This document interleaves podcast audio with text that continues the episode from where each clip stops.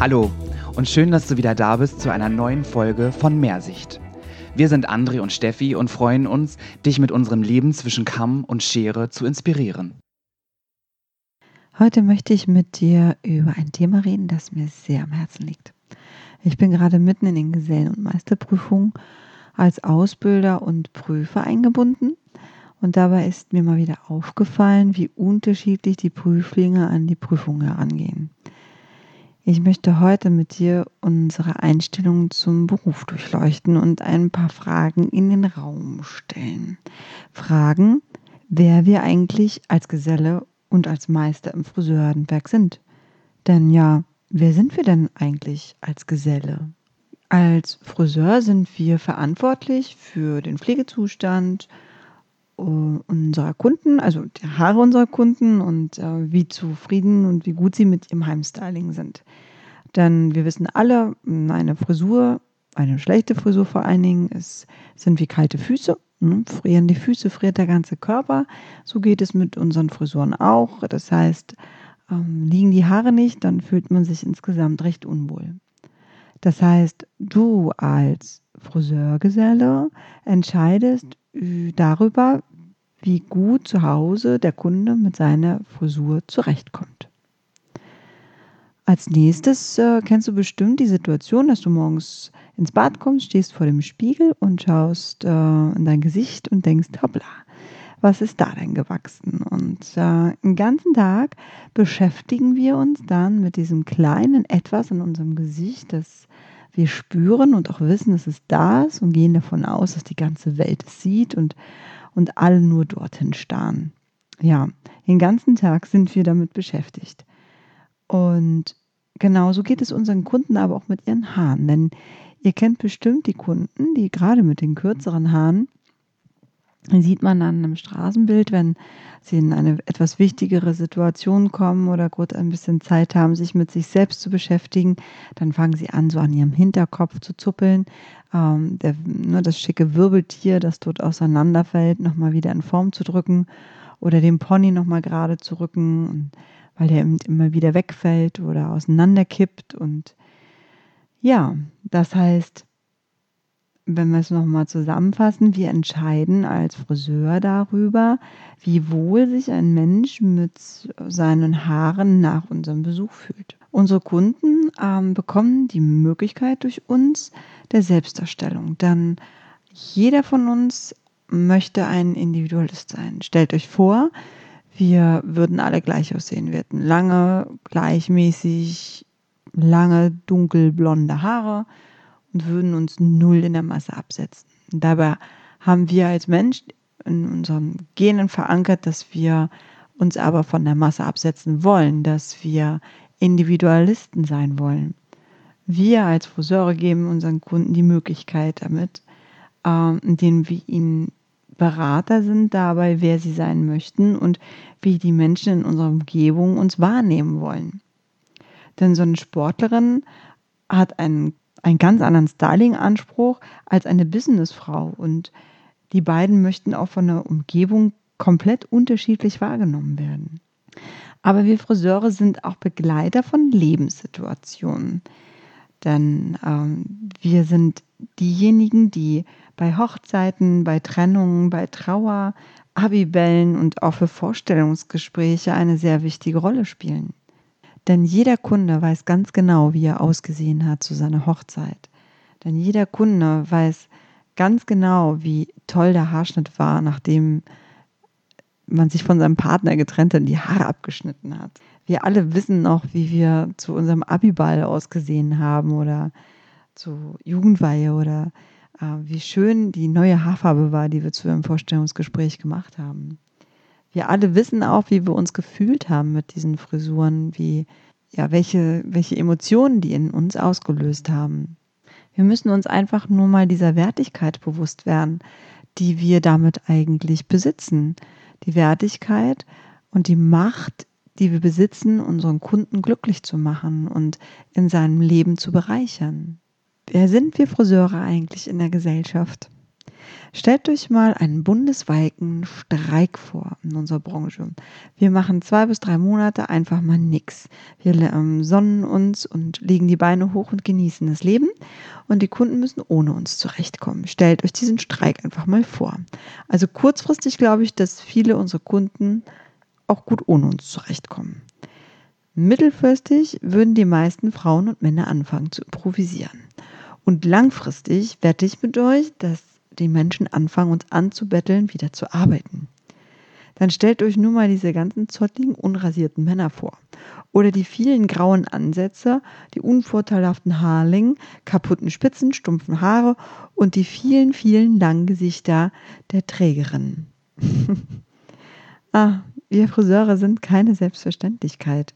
Wir sind so wichtig für die Gesellschaft. Von uns hängt die gute Laune jeden Einzelnen ab wir helfen Menschen, einen ähm, gesellschaftlichen Status aufzuzeigen. Mm, wir helfen, Lebenseinstellungen zu zelebrieren, Zugehörigkeitsgefühle zu vermitteln und Körpergefühle darstellen zu können.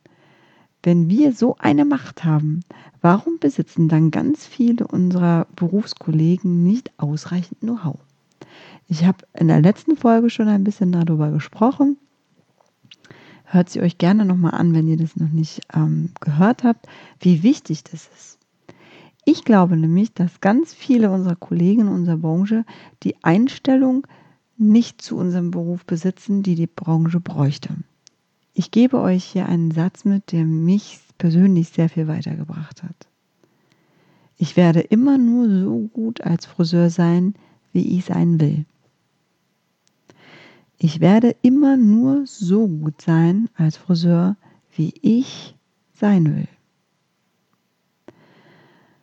Komischerweise treten wir alle mit den gleichen Bedingungen zu einer Prüfung an, aber es gibt so immens große Unterschiede in den Ergebnissen, in der fachlichen Qualität.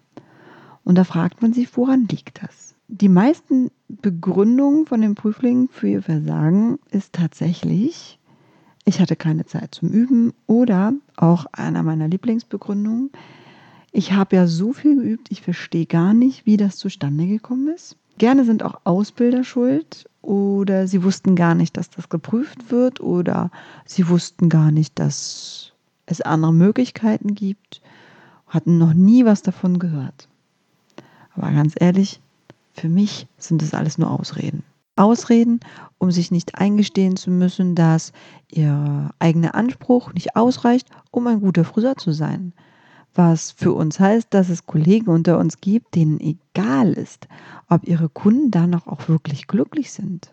Für mich wird es ganz erschreckend, wenn die Gesellen und die Meisterprüfungen relativ zeitnah sind. Dann wird mir immer wieder klar, dass zwischen der Gesellenprüfung und der Meisterprüfung in der qualitativen Umsetzung gerade in der klassischen Arbeit kaum Unterschiede hergibt. Ganz ehrlich, für mich ist es immer wieder erschreckend, frustrierend und ich fühle mich auch persönlich beleidigt. Ähm, denn auch in der Meisterprüfung wird von den Prüflingen genau die gleiche Ausrede geliefert. Ich hatte keine Zeit, meine Ausbildung war nicht gut genug. Ich habe so viel geübt, ich kriege das einfach nicht besser hin. Ich weiß auch nicht, warum das heute, nur heute nicht funktioniert hat. In diesem Bezug lasst uns mal kurz den Status eines Meisters mal durchleuchten. Denn die Wertigkeit, die in dieser Prüfung gegeben wird, wird natürlich auch dem Titel gegeben. Wer ist denn der Meister? Der Friseurmeister im Salon ist in erster Linie erstmal eine rechtliche Vertretung aber er ist eben auch die fachliche Orientierung für die Kollegen. Er ist Ausbilder, ist Vorbild, er vermittelt Werte und Know-how und die Kunden erwarten natürlich, dass er eine gewisse Seriosität hat. Im Ort, also in der Stadt, in der Gegend, auch im Land, ist er als selbstständiger Handwerker eine ehrbare Geschäftsperson. Sollte er jedenfalls sein. Rein im Bildungssystem ist der Friseurmeister vergleichbar mit einem Bachelor. Jetzt frage ich doch mal jeden, der vielleicht gerade darüber nachdenkt, Meister zu sein oder Meister zu werden oder vielleicht auch Meister ist, fühlt ihr euch wirklich in der Lage, euch mit einem Bachelor auf eine Stufe zu stellen. Weltweit ist der Meister eine extrem beliebte Fachkraft, da das deutsche System eigentlich sehr gute Fachkräfte hervorbringt. Und der Meister ist weltweit extrem gut angesehen und wird überall mit Kusshand genommen. Wie soll ein Meister, der fachlich mit einem Gesellen vergleichbar ist, diesen Status in unserer Branche vertreten? Es reicht halt nicht nur aus, eine Ausbildung oder einen Meisterkurs zu besuchen. Da gibt es so einen alten klugen Spruch, der da heißt, es ist noch kein Meister vom Himmel gefallen. Bedeutet harte Arbeit, um einen Titel gerecht zu werden. Wenn du jetzt kurz vor einer Prüfung stehst und du dich fragst, ob du deinem zukünftigen Titel gerecht wirst und eine Prüfung gut bestehen kannst, dann gebe ich dir gerne einen Tipp. Erstens, schreibe alles auf, was dich im Alltag bei der Arbeit verunsichert.